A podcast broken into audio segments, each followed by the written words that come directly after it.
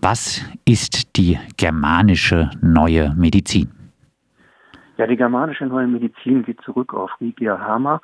Der ist 2017 verstorben, aber man muss leider sagen, dass diese vermeintlich alternative Medizin sehr, sehr boomt, vor allem auch in Süddeutschland, in Norddeutschland sind sie nicht ganz so aktiv. Es gibt immer wieder Repräsentanten, die auch beispielsweise mit der germanischen Heilkunde, auch mit diesem Begriff unterwegs sind und versuchen, eben Menschen zu beeindrucken, indem sie ihnen versprechen, dass sie Krankheiten heilen könnten. Das Dramatische ist, dass schon die Annahme von Hamer ähm, dazu geführt hat, dass wir mittlerweile von wohl 500 nachweislich toten Menschen ausgehen müssen, weil sie diesen falschen Versprechen dieser Heilmethode ja gefolgt sind.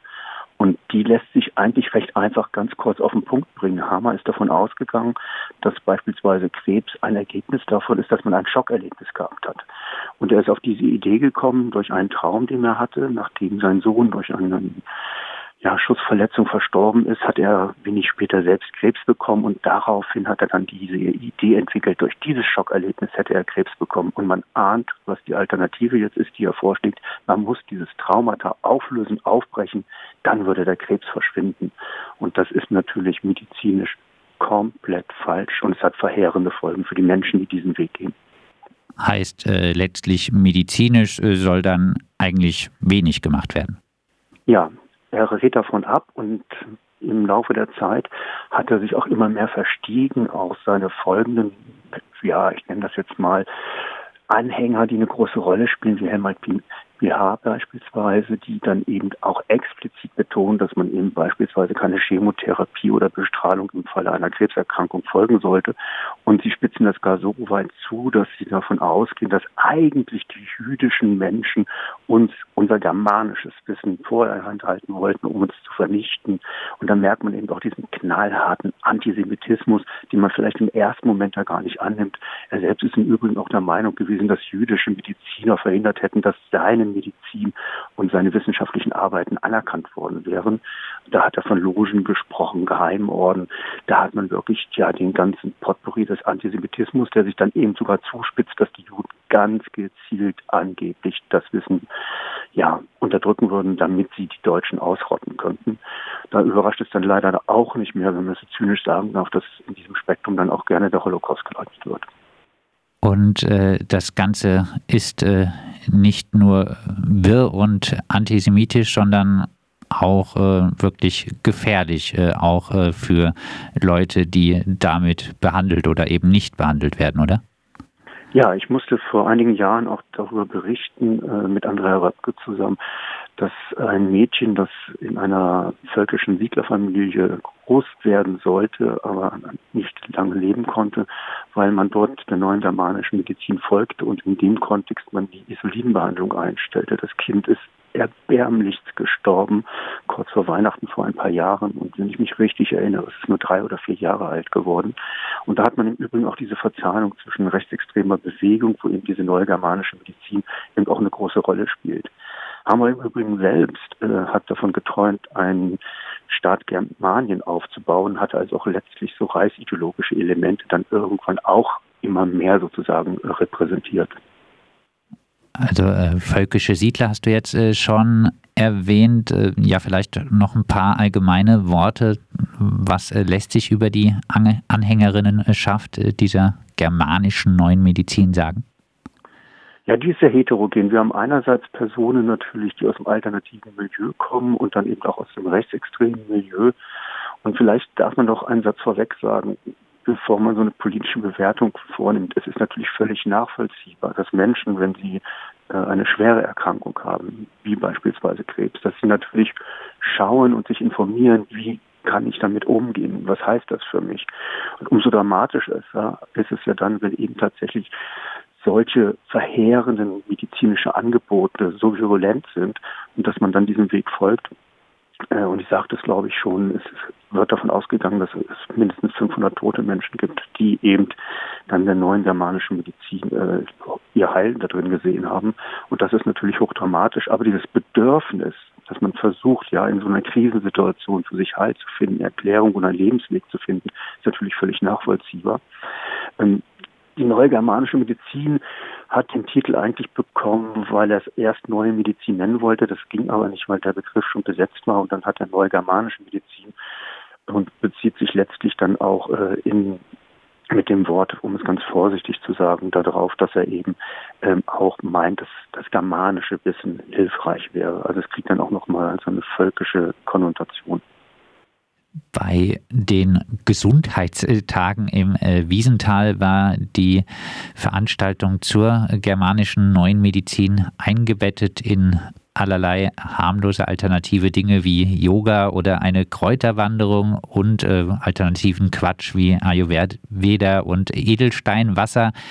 Ja, wie anfällig ist diese Alternativbewegung, äh, die sich manchmal ja auch erstmal recht harmlos äh, gibt äh, für solche gefährlichen, für solchen gefährlichen Irrsinn wie die germanische neue Medizin? Naja, vielleicht kann man das auch etwas vorsichtig formulieren. Natürlich gibt es berechtigte Kritik an der sogenannten Schulmedizin oder an den Einflüssen der Pharmaindustrie, die auch in der Forschung natürlich äh, Auswirkungen haben können. Aber es geht hier oft leider einher, dass mit der berechtigten Kritik eine radikale Wissenschaftsfeindlichkeit äh, äh, ja, zusammenfällt und in diesem Kontext man dann eher dazu neigt, alternativen Medizin, die vermeintlich ganzheitlich sind, also den Menschen in seiner Ganzheit erfassen würden und betreuen würden und behandeln würden, äh, dass man diesen Therapien, wenn man das so nennen will, dann eher folgen mag als den vermeintlich klassischen Therapien, die wir dann eben in Häkchen aus der Schulmedizin kennen. Und das ist leider das kritische Einfallstor, was wir immer wieder erleben können, dass aus einer Wissenschaftskritik eine Wissenschaftsfeindlichkeit kommen kann, die dann zu dramatischen Folgen führen kann, wie eben, dass man der germanischen neuen Medizin ähm, ja folgt.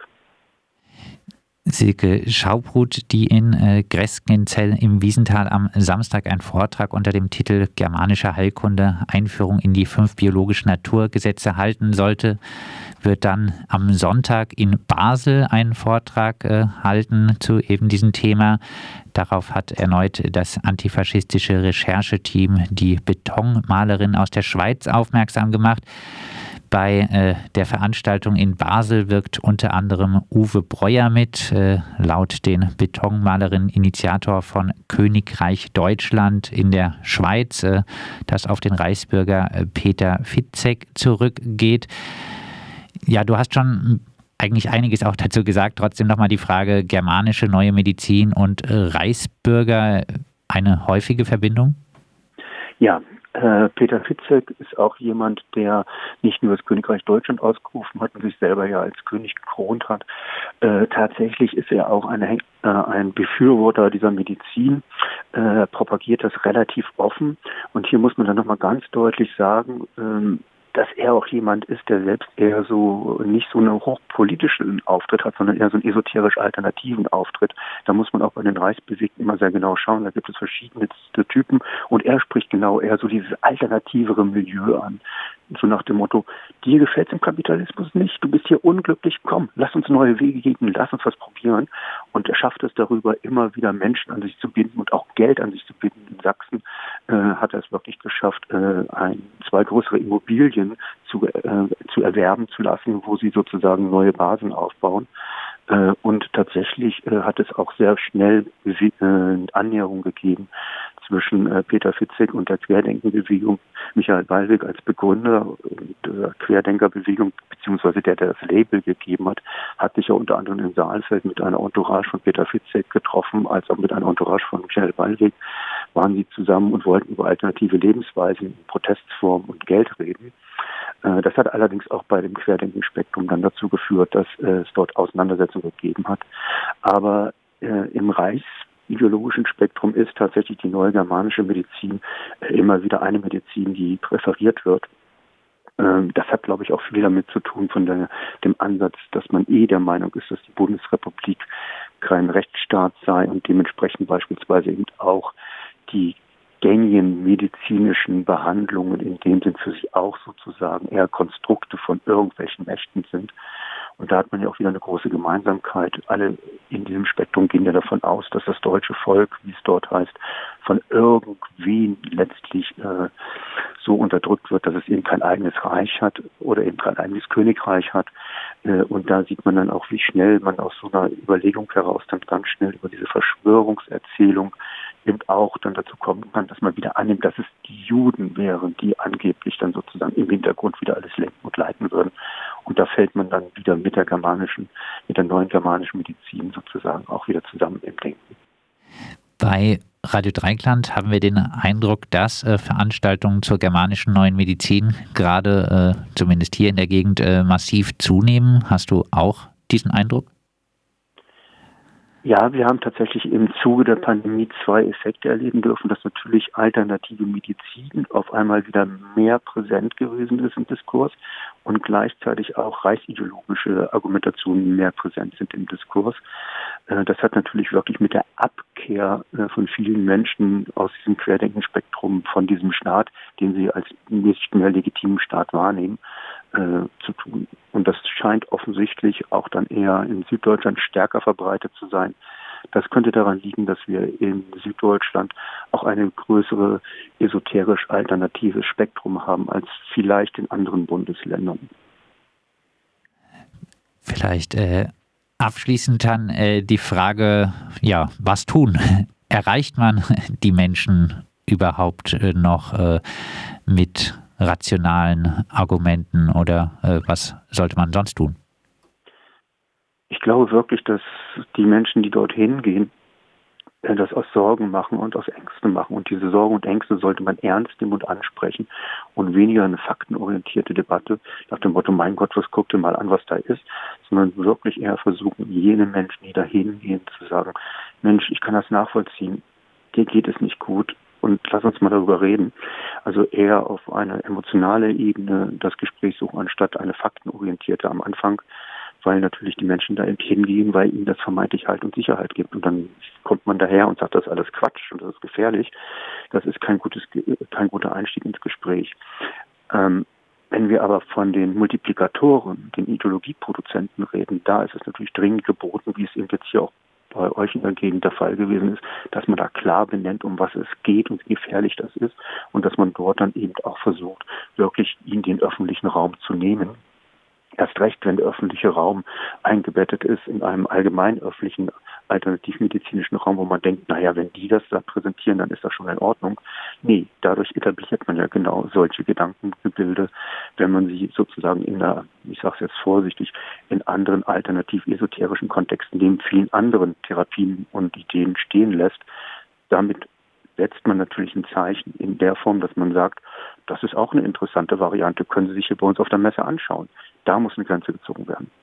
Dann äh, doch noch eine Nachfrage ähm, diese emotionale Ebene, die ähm, Sorgen von diesen äh, Menschen und äh, die Krisen dann äh, ernst nehmen. Kannst du was dazu sagen? Äh, Gibt es da positive Beispiele, dass äh, äh, das, was zu was geführt hat, dass diese diesen eingeschlagenen Weg wieder verlassen haben?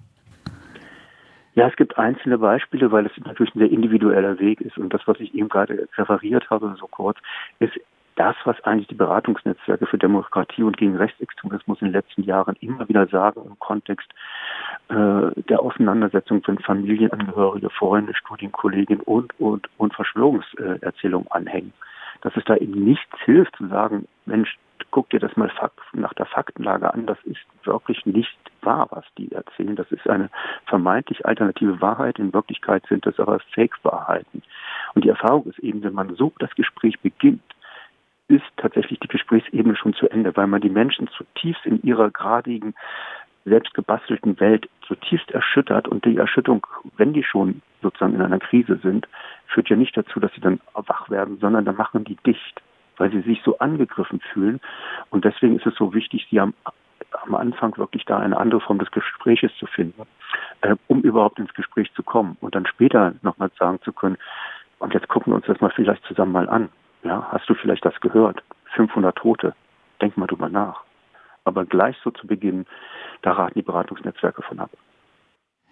Am Wochenende sollte am Hofgut Leo in Greskenzell im Wiesental ein Vortrag zur germanischen neuen Medizin stattfinden. Nach RDL Intervention und Infos unter anderem zum Antisemitismus der germanischen neuen Medizin wurde äh, dieser Vortrag durch die Veranstalter in der Gesundheitstage nun abgesagt über die germanische neue Medizin und äh, die Verbindungen zur rechten, zur Reichsbürgerszene haben wir gesprochen mit äh, dem Taz-Journalisten Andreas Speit, auch Autor des Buches Verqueres Denken, gefährliche Weltbilder in alternativen Milieus.